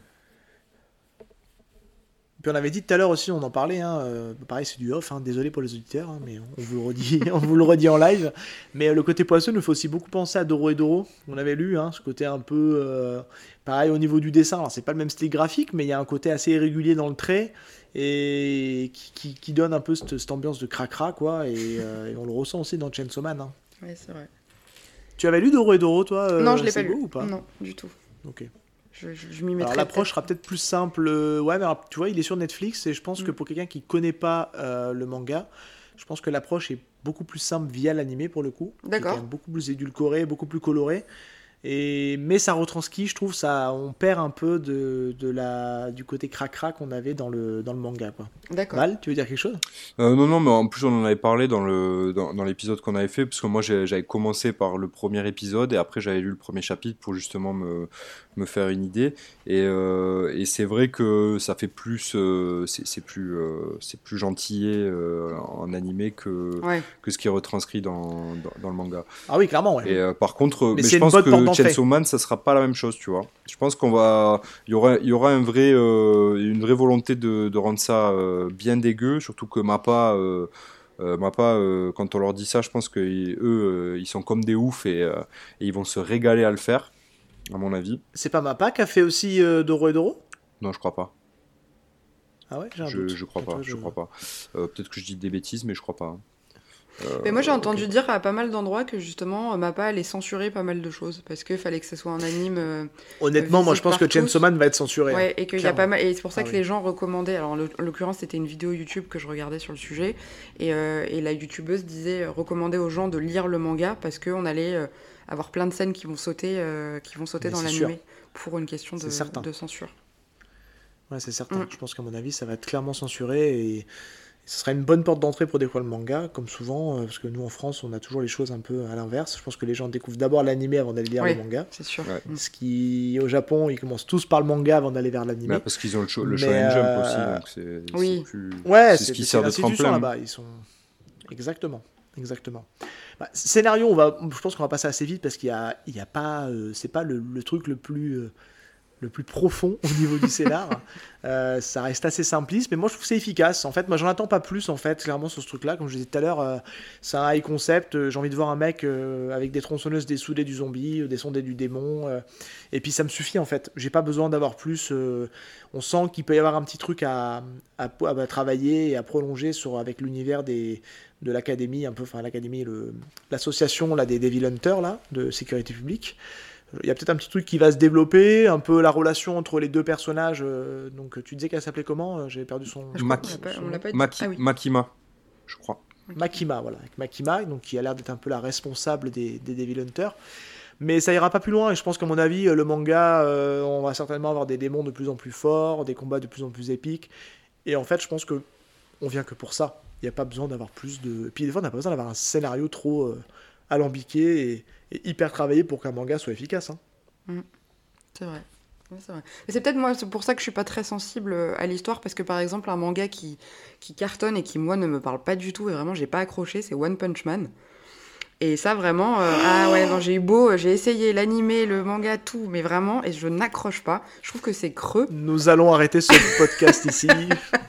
et ben, ça me fait un peu penser à oh. ça. Le côté baston, c'est un perso qui est un peu puissant, euh, qui va se bastonner avec tout le monde. Mais au final, derrière, ça manque un peu de, un peu de lore, un peu d'histoire. Euh. Après, c'est mon avis, hein, encore une fois, je, ça n'engage Tu as lu Alors attends, tu... attends, attends, on va, rester calme deux secondes. On se calme, on se pose. Tu as lu jusqu'à quel tome de One Punch Man? J'ai dû lire les trois premiers, je pense. Ok, bon. Et les je épisodes, j'en ai un regardé une truc. dizaine. Franchement, j'ai essayé et, et alors c'est très beau, c'est rigolo, mais je trouve que vraiment l'histoire, euh, j'ai pas réussi à un me mettre petit cœur qui se brise. Je suis désolée. Petit cœur qui se brise. Ah, je peux Donc, comprendre voilà. ce qu'elle dit. Je peux comprendre. En vrai, Non, je comprends aussi. je- j'entends je ce qu'elle veut, ce qu'elle veut dire euh, par euh, par emballer tout ça et que le, le- le scénario là, le- lui fait penser à One Punch Man. Je peux comprendre pourquoi tu te dis ça, euh, même si je partage pas du tout euh, ton avis là-dessus. Et Ouais, Seb encore moins, encore moins que moi, je pense. Mais Non, je en fait- sais, en je fait, sais. euh, je- je- le, le rythme, le rythme de One Punch Man prend un peu ses marques dans les, dans les premiers tomes. On peut comprendre, ça peut paraître très classique, mais si je trouve, c'est ce qu'on trouve avec Val parce qu'on était assez unanime sur One Punch Man, c'est qu'il y a un vrai travail qui est fait sur les persos secondaires. Il y a de la profondeur qui est apportée. Mm. Et en fait, c'est vrai que là, c'est volontairement rendu. Donc de Saitama est volontairement rendu assez lisse, mais jusqu'à jusqu'au cerveau, C'est assumé. sa tête. hein. Ouais, c'est assumé. ouais. Et c'est complètement assumé, c'est voulu parce qu'en fait, euh, ils, ve- ils veulent prendre le contre-pied du shonen. En fait, enfin, aujourd'hui, euh, t'as un personnage, il est déjà euh, level 100 et il a plus Oui. besoin d'augmenter, quoi. Il est, déjà- il est déjà pété en fait. Et euh, alors après, on arrive à lui trouver un petit peu de background qui fait que ça le rend, euh, ça lui donne un peu plus de profondeur. Mais c'est pas voulu, on s'en fout en fait. L'idée, c'est plutôt de savoir comment les autres vont monter et grandir à côté de lui. Oui, c'est vrai. C'est ça qui est mis en avant. Mais je peux comprendre que euh, certains peuvent laisser, mais euh, on a, on a un trait magnifique de Murata. Ah oui, qui- ça par contre, il n'y a rien à dire. Mais C'est- du high concept, vais- hein. Aussi, Oui, hein, voilà, C'est Man. aussi du high concept. ouais. Donc, Et je euh, sais que je choque les gens en disant ça à chaque fois parce que les gens me disent mais attends c'est génial ce truc mais vraiment c'est et c'est pas de la mauvaise foi où je me dis j'ai essayé vite fait c'est Ah, t'as le droit, j'ai essayé de me mettre de- dedans et j'ai- et j'ai pas euh, et ça One a, One a une façon de, décrire qui peut, qui peut un peu perturber, mais c'est un vrai, euh, c'est un vrai raconteur d'histoire. Et que ce soit sur le point de l'humour, que ce soit sur le point de travailler ses persos secondaires, aujourd'hui, t'as aucun personnage secondaire qui sur, bon, sur la forme, oui, parce que ça, Murata, on lui fait confiance, mais sur le fond, il y en a, ils sont tous différents, ils ont tous leur background, il y a tous des petits trucs, et puis à chaque fois, il essaie toujours de nous surprendre. Et je Oui. trouve que c'est réussi. Mais après, je peux comprendre que euh, on peut pas tout aimer. Hein. oui voilà c'est ça c'est trop facile sinon. exactement mais donc voilà il y a ce côté où euh, peut-être baston euh, qui est très très importante et qui du coup euh, prend le pas un petit peu peut-être sur le développement mais encore une fois c'est que le premier chapitre donc c'est difficile de, de, de mettre Oui. trop d'infos dès le début voilà moi c'est Clairement, moi je pense que ce manga il va tout miser sur l'impact visuel oui et sur le côté iconique des scènes où on va en prendre plein la vue. Enfin, clairement. Val, tu vas rajouter quelque chose là-dessus? Non, non, non, moi j'ai dit, ce- que je pensais euh, au niveau du scénar et tout. euh, euh, comme, comme elle vient de dire, c'est go, je pense que c'est. Il y a des mangas qui ont un premier chapitre et qui, et qui arrivent de manière folle à te mettre tous les enjeux et, et à te présenter avec finesse et nuance et tout ce qu'il faut pour te mettre dans le bain direct. Parce que ben, le, manga est axé sur ça. Urasawa, il, fait ça euh, sublimement bien. Euh, il est trop fort pour faire, pour faire ça.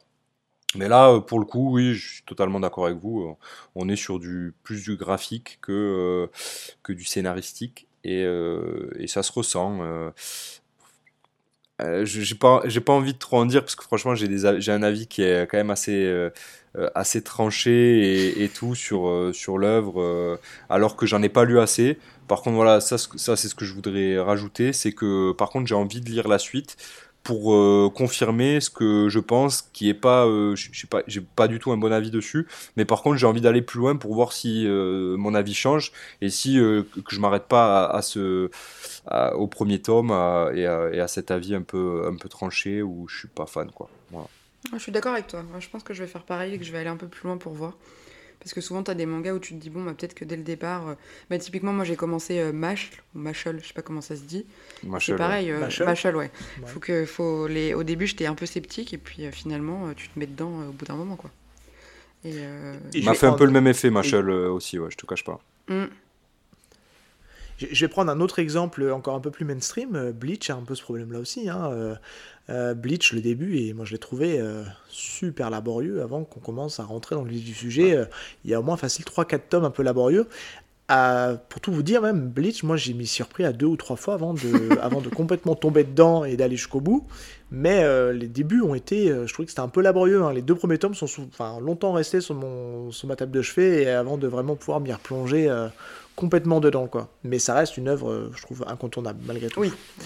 Euh, on va faire un truc un peu plus léger, on va se faire un, on va se faire un petit peu plaisir, on va essayer d'aller voir un petit peu ce qu'on a, ce qu'on a perçu, on a retenu, euh, en tout cas, sur, sur, sur, ce- sur ces premiers chapitres, en tout cas, puis même de ce que vous avez pu lire, euh, sur les références de l'auteur, sur les petits trucs qu'il a glissés, est-ce que vous en avez vu?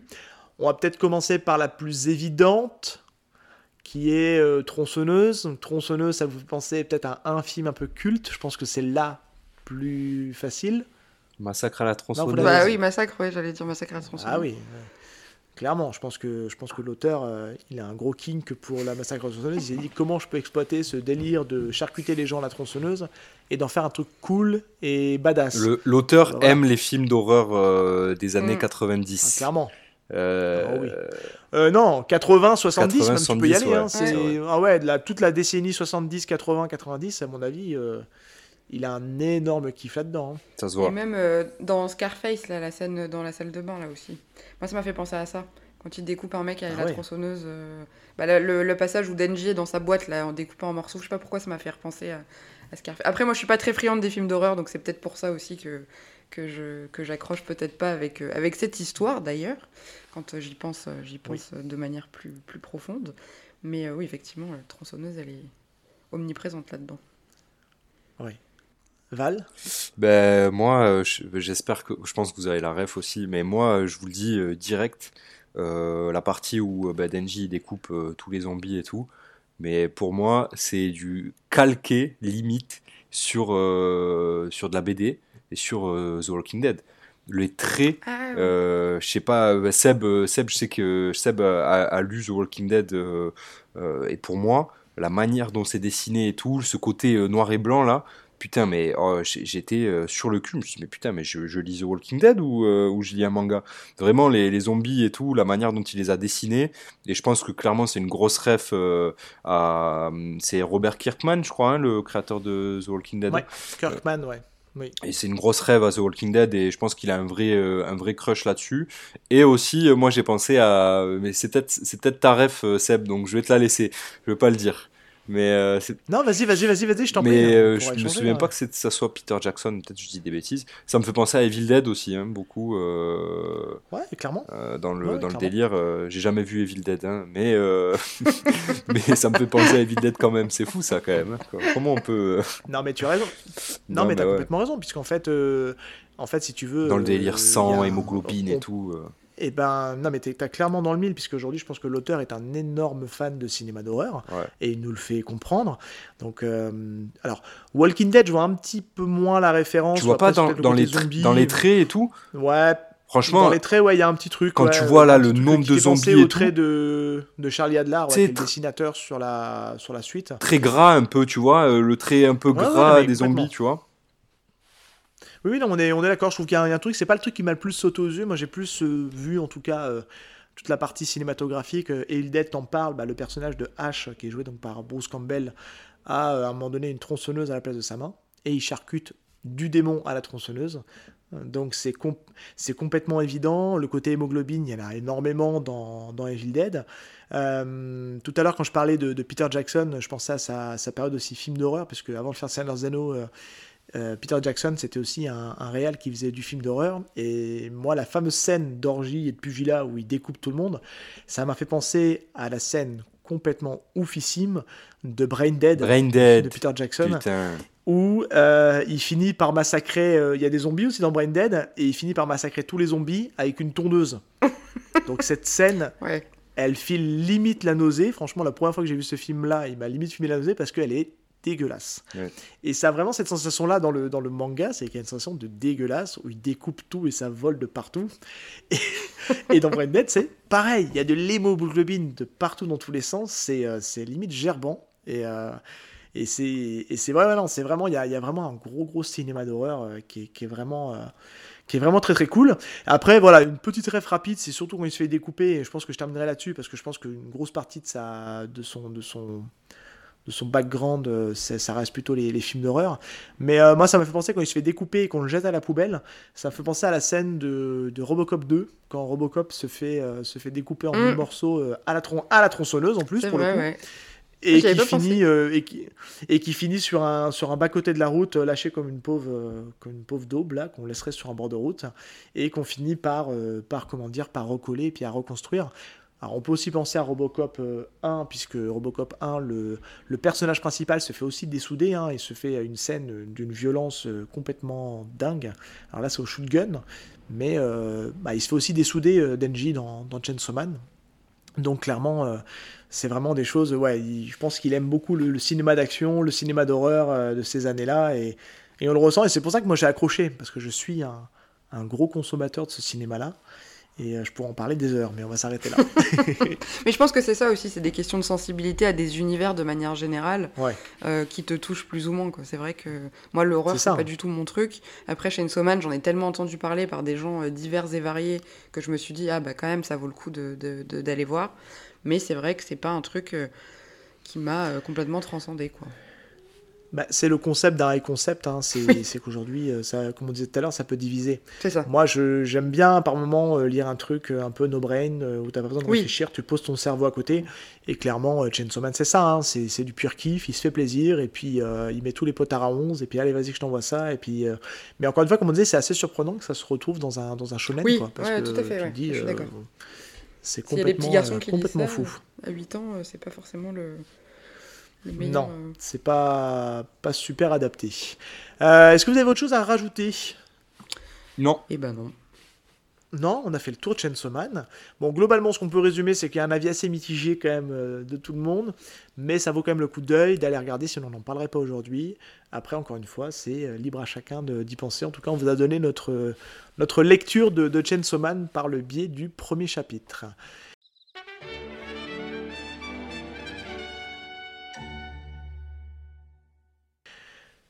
Sego, on a pour habitude, je vais peut-être vous prendre un peu de cours, et je pense notamment à Val que je prends un peu de cours, qui a peut-être rien préparé. Ah si, il a, oui, il a. Euh, on a pour habitude de, de mettre en avant euh, une petite roco, euh, mm. voilà, ça peut, être, ça peut être une lecture, ça peut être quelque chose que tu as vu, qui est plus ou moins lié à l'univers de l'animation et, du manga. ça peut être un podcast, ça peut être, voilà, ça peut être plein de choses où tu peux nous, nous, faire part un petit peu de quelque chose qui t'a un peu marqué, et pour être un peu dans, un, dans, une, dans une conclusion un peu plus à la, à la cool. Vas-y, je te laisse la main. Eh ben écoute, moi je vais rester dans le, dans le thème du, du manga parce que ça date d'il y a quelques jours. J'ai découvert le manga qui s'appelle Spy X Family. Je sais pas si vous l'avez lu. Euh, non, on, on, en avait parlé en reco aussi. Euh, enfin, moi je ne l'ai mm. pas encore lu, mais ça m'intéressait aussi. Eh ben écoute, moi ça j'ai adoré. J'ai lu le premier, euh, le premier tome et je me suis mise dedans tout de suite à tel point que j'ai commandé direct les quatre tomes d'après euh, dès le lendemain. Et vraiment c'est une histoire qui est très sympa, euh, qui est très bien dessinée. Les dessins sont très beaux. Donc rapidement c'est l'histoire d'un mec qui s'appelle Twilight, qui est un des plus grands espions de sa génération et qui du coup fait des missions pour sauver le gouvernement. Et euh, la nouvelle mission qu'on lui confie, c'est de se rapprocher d'un mec dont les enfants vont dans une certaine école. Et donc pour ça, il doit faire semblant de se constituer une famille, donc avec euh, un enfant qui ira dans le même établissement que ses enfants en question, et une femme, parce qu'il faut qu'il représente le couple parfait. Et du coup, il s'associe avec une petite fille qu'il adopte qui a des dons de télépathe, donc euh, qui est assez hors du commun, et avec une nana qui au premier abord est hyper timide, complètement gourde mais très jolie, et qui en fait dans sa vie parallèle une tueuse à gages complètement sanguinaire euh, et, sans cœur. Et c'est assez drôle de voir comment cette famille, du coup, chacun va essayer de protéger un peu ses intérêts, ne pas dévoiler aux autres son secret. Donc à part la petite qui lit dans les pensées de tout le monde et qui est au courant de tout, euh, les autres ne savent pas mutuellement euh, qu'ils sont un espion et une chose à gage. Et du coup, c'est très marrant, ça donne lieu à des scènes complètement improbables. C'est très bien dessiné, l'histoire est vachement bien rythmée, enfin vraiment, c'est j'ai adoré. Donc voilà, je vous recommande ce manga qui est très sympa. Bah oui, on, en avait parlé parce qu'on abordait le. Je sais plus dans quel sujet on était amené à en parler. Mais, euh, mais d'ailleurs, non, ça me fait penser qu'on avait fait une petite erreur, une petite coquille. Alors c'est bien, euh, cinq épisodes plus tard. Euh, moi, je parlais de, de, mon kink pour les, pour les mangas d'arts martiaux, mm. et notamment que j'avais commencé la relecture de Keninchi, et que je disais que cet auteur-là avait ressorti un manga et Val tu m'avais dit euh, à ce moment-là que c'était Spy X Family et c'était pas celui-là en fait. Moi c'était Espion malgré tout je crois le titre ah qui est un autre manga euh, où c'est une académie d'espions euh, ils vont à l'école des espions pour devenir espions et voilà c'était plutôt celui-là et que j'avais jeté un œil dessus rapide et Spy X Family je connaissais pas du coup pour le coup et tu m'as en tout cas bien hypé. Donc c'est vraiment bien. Un un de et les dessins sont mm. vraiment très beaux. Euh, et puis le, rythme de l'histoire est très sympa. Tu t'ennuies pas, ça alterne entre la vie de chacun, leur vie de famille, et il se passe plein, plein de rebondissements. Et c'est vraiment et c'est très drôle, en plus de, d'être, d'être bien dessiné. Donc voilà, ma recommandation, c'est Spy X Family. Super. Euh, Val? Ouais, alors moi j'ai deux, alors c'est pas des recommandations mais c'est des envies euh, ah. que j'ai euh, que j'ai que j'ai trouvé là il y, a, il y, a, quelques jours et qui me chauffent bien. Donc je vais commencer par euh, par Bucket List of the Dead. Ah, j'ai vu passer ça comment En fait, c'est le scénariste. Donc, c'est un dessinateur, un scénariste. Le, le dessinateur, c'est Takata Kotaro. Et euh, le scénariste, c'est Asu Haro. Et ce, scénariste-là, c'est notamment le scénariste de Alice in Borderland. Euh, ah. C'est une série que moi j'ai vue euh, sur Netflix. Alors là, on est à l'ère de Squid Game. Hein. Aïe, aïe aïe aïe, Squid Game, aïe aïe aïe. ça a fait trembler la planète. Mais avant Squid Game, il y avait quand même Alice in Borderland que je trouve un peu similaire. Et c'est tiré d'un manga de, de ce mec-là. Et euh, bon, j'ai pas lu Alice in Borderland, mais euh, la série m'avait plu. Et euh, en sachant qu'il a fait une série sur des zombies, Bucket List of the Dead, je me suis dit ah putain ça peut être ça peut être stylé. Et en gros, ça parle de quoi Rapidement, c'est l'histoire d'un d'un jeune qui qui taffe comme comme un idiot euh, dans la société japonaise, quoi. Il est en burn-out total euh, de son taf et tout. Et puis, euh, boum, grosse épidémie zombie, grosse pandémie mondiale, tout le monde se transforme en zombie. et pour lui, lui, il se dit putain, ça tue, c'est l'occasion pour moi de faire les trucs que j'ai toujours voulu faire. Et donc, il dresse une bucket list de 100, de 100, de 100 trucs à faire dans sa vie, quoi. Et, et, il se sert de, bah, du coup de cette épidémie pour pour accomplir euh, ses, ses vœux. Donc euh, moi je trouve l'idée euh, simple hein, mais efficace et ça, ça m'intéresse. Donc je vais essayer de jeter un œil à ça. apparemment c'est édité par Kana en, forme, en grand format, format Big Kana. Donc, donc je vais checker ça. Et mon autre reco ou envie, c'est Drifting Dragons. Euh, c'est euh, un manga de, c'est le premier manga de Kuwa Barataku. C'est un nouveau truc. Hein, je crois c'est sorti en 2016 au Japon. Et alors on part euh, totalement dans un autre univers où là on est dans un univers où où il y a des dragons. Et, on est dans une espèce de truc moitié renaissance, même plus non plus 19e siècle quoi. Et, et on suit l'histoire d'un mec qui travaille sur un dirigeable qui chasse des dragons. Et en fait dans ce monde-là, il y a des équipes euh, de dragonniers, de dirigeables dragonniers qui chassent les dragons bah, pour les bouffer. Et euh, forcément, bah, il y a des dragons un peu légendaires et tout, des trucs un peu, euh, un peu ouf. Et ils risquent leur vie pour, bah, pour aller chasser ces trucs-là. Et apparemment, il y a tout un. C'est du steampunk? Franchement, ça fait un peu steampunk, mais c'est pas aussi, aussi crado que du steampunk. Quoi, tu vois ce que je veux dire? Oh, c'est pas crado le simple. Non, mais euh, tu vois, euh, dans le, y a, y a... j'ai pas, j'ai pas l'impression sur les premiers extraits que j'ai vus, euh, j'ai pas l'impression qu'il y ait tout ce délire très mécanique qu'on peut retrouver dans le steampunk. Il y a des armes à feu, il y a des dirigeables et tout ça. les mecs, les personnages sont un peu habillés comme des pompiers de l'ancien temps, quoi, tu vois. mais Écoute, euh, moi ça, m'intéresse. Il y a des pirates de l'air, euh, euh, voilà. donc petite petite ref à, One Piece, hein, on espère. Et c'est du seinen, hein, donc donc on va checker ça. Ça peut être grave cool. chez, chez Pika. Qui est chez Pika. Ouais, c'est chez Pika Édition. Il y a 14 tomes de parus, je crois, en France. Et, et ça a l'air plutôt cool. Donc voilà. Je connaissais pas du tout, ouais, ça a l'air assez cool. Franchement, je vous invite à aller regarder les pitchs sur internet. Mm. moi, ça m'a bien chauffé. Donc je l'ai ajouté à ma bucket list sur Manga Collect. et je pense que je vais, je vais essayer de choper ça là. Autant tu vois Bucket List, je l'ai vu passer en librairie, mm, ça m'a pas plus emballé que ça. Autant l'autre, j'en ai pas entendu parler, mais de vu ce que t'en dire, ça me, ça me chauffe un peu en tout cas. Ça me chauffe un peu.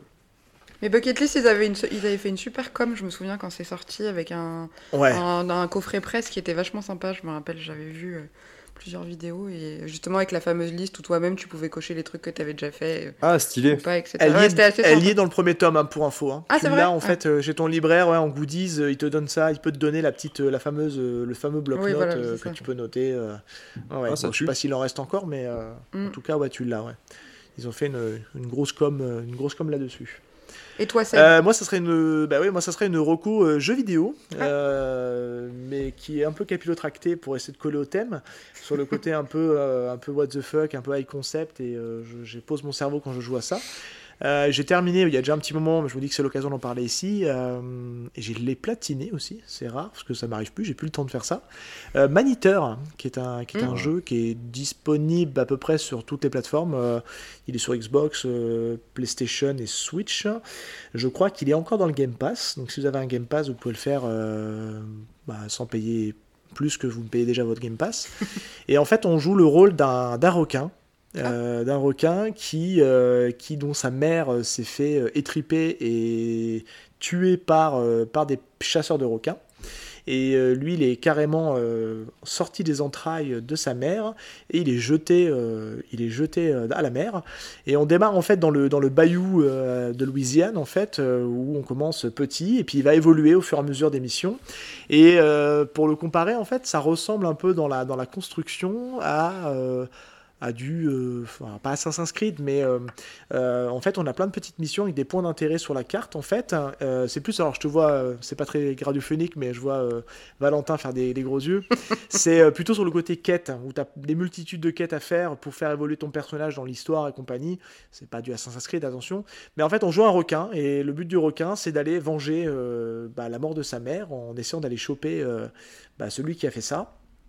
Et c'est vraiment, euh, vraiment très cool, c'est hyper défoulant, le requin est assez facile à prendre en compte, euh, et on rencontre euh, bah, des animaux qui vont venir nous un peu nous titiller, il y a du crocodile, il y a du cachalot, il y a, enfin, il y a d'autres requins, et c'est, c'est hyper fun, et puis il y, a un, il y a un côté un peu en moitié SF, parce que le requin, on va pouvoir vraiment le, le customiser, et euh, on va pouvoir lui rajouter des dents électriques, enfin, c'est complètement what the fuck, mais, euh, mais c'est super c'est super drôle, c'est vraiment, euh, vraiment hyper plaisant. Graphiquement, c'est pas non plus le jeu de l'année, hein, attention, hein, c'est, voilà, ça reste très correct euh, graphiquement, mais c'est super fun. Moi, j'ai pris un énorme plaisir à le faire et c'est un jeu qui euh, qui se déroule tout seul, quoi. Vraiment. On a envie de faire toutes les quêtes secondaires, les quêtes annexes, parce qu'on a envie que le, requin. Et pourtant, je suis pas, je suis pas un client hein, pour ça. j'ai tendance à faire des jeux, les jeux en ligne droite et et un peu m'en foutre des, des comment dire des euh, de toute la partie trophée euh, ou succès et ce jeu là bah ouais j'y suis allé jusqu'au bout parce qu'il est assez simple aussi à platiner et vraiment très très cool si, si vous l'avez pas fait euh, Maniteur c'est vraiment une très très bonne surprise surtout qu'il y a possibilité alors je l'ai pas fait de prolonger un peu le plaisir euh, puisqu'il y a le DLC qui est sorti il y a un mois ou deux je crois de mémoire euh, au moment où on enregistre Euh, donc euh, vraiment très très cool vraiment un super jeu Ok. Bah écoute, merci. Top. Voilà. Euh, tu vas faire un petit peu ton autre promo. Où est-ce qu'on peut te retrouver? Comme c'est apparemment un peu euh, commun de faire quand on a un invité. Je crois qu'on l'a jamais réellement fait, même avec Vidoc qui était venu. On lui a pas demandé où est-ce qu'on peut le retrouver, je crois pas. Mais euh, dis-nous où est-ce qu'on peut te retrouver, réseau, etc. Alors un peu partout, sur Twitter, sur Instagram. au niveau du podcast, il est dispo à peu près sur toutes les plateformes, donc Deezer, Spotify, Apple Podcast, Google Podcast, et sur Encore qui est euh, mon hébergeur. Et sur euh, les réseaux euh, Twitter et Insta, euh, je vais être sous le nom de podcast Ohio, donc Ohio, euh, O-H-A-Y-O. Voilà. Et tu peux nous rappeler rapidement euh, le concept de ton truc, parce que je crois que tu l'as pas fait en début d'émission. Alors moi, c'est euh, vraiment sur, les, euh, les mangas de manière générale et c'est dans des formats qui sont assez courts. Euh, J'ai, on va dire, trois grands types d'épisodes. Donc on va avoir les épisodes, euh, on va dire, assez classiques, où là, je vais revenir en général sur une œuvre en particulier, euh, soit autour d'une problématique, euh, soit tout simplement, euh, que c'est une appréciation personnelle. Je vais avoir des épisodes où je vais faire des focus sur un personnage en particulier. Donc là, j'en ai déjà un qui est sorti, c'était sur le personnage de L de Death Note. Et le prochain qui sort, c'est sur Vegeta. Et, Il sera euh, déjà sorti. Oui, pardon, qui est déjà sorti. Attention. Excuse-moi, pardon. Ah, Vegeta, euh, des épisodes nouveautés où justement je vais aborder des, des thèmes, euh, enfin des nouvelles œuvres que j'ai découvertes, et à venir les épisodes interview où là le but ça sera d'interviewer des personnes qui ont un rapport avec le monde du manga. Donc que ce soit des youtubeurs, des artistes, des musiciens, euh, des dessinateurs, donc voilà, des, des, gens en général que je vais suivre sur les réseaux. Et donc il y a déjà pas mal de gens qui ont répondu présent pour l'idée, pour donc je suis très Oh. contente. Et, et j'ai hâte de commencer à faire ça parce que je pense que ça va être vraiment sympa. Voilà. C'est très cool. Tu peux rappeler ton rythme de parution? C'est une fois tous les. C'est une fois tous les, tous les vendredis, une fois par semaine. Tous les vendredis, voilà, c'est le rendez-vous, faut le noter, c'est tous les vendredis que ça sort euh, sur toutes vos applications euh, préférées. Euh, Est-ce que tu peux nous teaser éventuellement sur un interview ou une personne? Est-ce que ça sort, t'en as peut-être déjà fait un? Eh ben écoute, il y a une personne que je suis très contente d'interviewer, c'est un pianiste, à la base un pianiste de musique classique, qui en fait est un passionné de manga, donc j'étais allée à un de ses concerts avec ma meilleure amie, et il a repris en fait tout les musiques d'opening d'animé et il les fait au piano. Donc il a tout refait, euh, tout refait lui-même et souvent, alors sur les épisodes que j'ai fait, c'est justement ces morceaux de, bah, notamment l'épisode sur Ouais. elle par exemple, c'est son morceau de piano derrière. Énorme. Celui sur One Oh, Piece aussi, ok. celui sur Naruto aussi. Enfin vraiment, et, et c'est un mec qui est très sympa. J'avais échangé avec lui euh, suite à, il s'appelle Eric Hart. Et euh, si vous avez l'occasion, euh, parce qu'il passe dans toutes les villes de France, donc si vous avez l'occasion d'aller le voir, franchement allez-y parce que c'est génial. Ça dure une heure son concert et ça vous transporte. Alors il joue extrêmement bien, il a pas de partition, enfin vraiment. Et c'est des concerts à la bougie en plus, des fausses bougies du coup. Et, euh, Ok, et, et c'est vraiment quelqu'un de, Intimiste. de, de- de très sympa euh, et c'est euh, c'est un génie du piano. Donc euh, Je suis sais pas s'il est pas passé par chez moi il y a pas très longtemps d'ailleurs. Ah Euh, peut-être, ouais, si. J'ai vu, j'ai vu un concert à la bougie pour des openings d'animé euh, Ah bah c'est- c'était lui. à je pense. Toulouse. Donc, Ah oui, c'est sûrement. Parce que là, il a fait un tour de France ces dernières Ah bah semaines. ouais, bah, c'était lui alors. J'ai failli y aller, putain merde. Euh, Eh J'aurais bah, dû. t'aurais dû parce que. Et allez voir son site internet parce qu'il a, il, il met ses dates. Et vraiment, moi, j'ai passé un moment euh, exceptionnel. Donc, euh, ah bah écoute, Très euh, cool. je découvre et j'irai jeter un œil, ça, Mm. ça m'intrigue parce que autant je suis pas, euh, je suis pas un gros consommateur d'animé, mais je trouve que tout le boulot qui est fait au niveau des des openings, des OST, enfin tout ça, je trouve qu'il y a un énorme boulot qui est fait et euh, des fois je trouve que c'est même des fois appréciable d'écouter l'OST dans les oreilles et si en plus un mec le fait au piano, ça peut être euh, ça peut être très très cool. Parce que Ah, mais piano, vraiment. ça a toujours une sonorité vraiment très sympa, je trouve. Et surtout, il joue vraiment très très bien. C'est pas le petit piano euh, où il te, il te refait le thème de façon à l'arrache. quoi. C'est vraiment, il fait des morceaux hyper. Enfin, exceptionnels, notamment par exemple le générique de, enfin le opening de Tokyo Ghoul qui est hyper difficile. C'est Ouais. un morceau très très très intense. Mais il te fait ça, il est trans- il te transporte le mec. Vraiment, c'est donc allez tous écouter et allez tous au concert de d'Eric Hart parce que vraiment ça vaut le coup. Voilà. Ouais, carrément. Je pense que là tu nous as bien, euh, tu nous as bien saucé. Bah, je suis cool. c'était le but. et je pense qu'il nous Bon, bah, écoutera parfait. sûrement puisqu'il écoute euh, le podcast. Donc, euh, donc euh, voilà, si, si vous avez Eh ben, l'occasion. bonjour à lui s'il nous écoute et qu'il n'hésite pas à, à nous laisser un petit commentaire à l'occasion. C'est avec grand plaisir. Et puis, non, non, mais on- je pense qu'on mettra. on essaiera de mettre, on le fait pas, mais on va essayer de le faire là. Je pense, on va essayer d'être un peu plus carré là-dessus, de mettre des liens dans les, Mm. Dans la description du podcast. Donc, on mettra le lien de ton podcast et on mettra aussi le lien vers son, vers son site internet. euh, ça serait bien qu'on essaie un petit peu d'être un peu plus carré là-dessus. Bah, si vous faites attention sur, euh. Sur mes épisodes, quand c'est lui qui a fait le fond musical, euh, c'est notifié en général. Et j'ai Ok. mis normalement Oui, le bah, on a lien vu, vers son site. Donc euh, n'hésitez pas. Ouais. Vraiment, c'est. Eh ben, on, on le reprendra avec Mm. grand plaisir en tout cas. Euh, Sego, merci d'être venu. Merci, euh, merci d'avoir échangé avec nous sur Chainsaw Man. C'était très cool, franchement. Mm. Plaisir. C'était un plaisir pour moi aussi. Merci de m'avoir invité. C'était vraiment sympa. Que- Bah, non, non, c'est- c'était cool. Ça permet aussi de, de- de changer un petit peu de ton et ça fait toujours plaisir. On, on aime bien avec Val faire des, faire des petits feats euh, sur, euh, sur sur nos épisodes, surtout sur ce type d'épisode-là. Ça fait des épisodes un peu plus longs parce qu'on est plus deux, on est trois à parler. Donc forcément, euh, on augmente un peu le temps d'écoute et le temps de montage. N'est-ce pas Val c'est toujours. voilà, c'est celui-là, il est, il est pour toi, Val. Il est pour toi. Régalade. Et puis, euh, et puis voilà. Mais écoutez, pour les auditeurs, en tout cas, on vous remercie de nous avoir écoutés. Euh, N'hésitez pas à nous laisser des commentaires, à partager, à en parler autour de vous si cet épisode et si le podcast vous plaît. C'est il y a comme ça que ça fonctionne. Le bouche à oreille, c'est le meilleur. euh, c'est la meilleure arme pour parler de nous parce qu'on n'est pas des, des grands communicants sur les réseaux. hein, vous avez dû le voir. On essaye, on essaie de s'y mettre, mais voilà, il y a encore des, des éléments à, à progresser là-dessus. On est que, on est les petits jeunes encore dans le monde du podcast. Euh, bah écoutez, je vous souhaite à tous une très bonne journée, de bonnes lectures, et puis on se dit à très bientôt dans un futur épisode de Y a-t-il un pilote dans le manga? Salut tout le monde Salut. Salut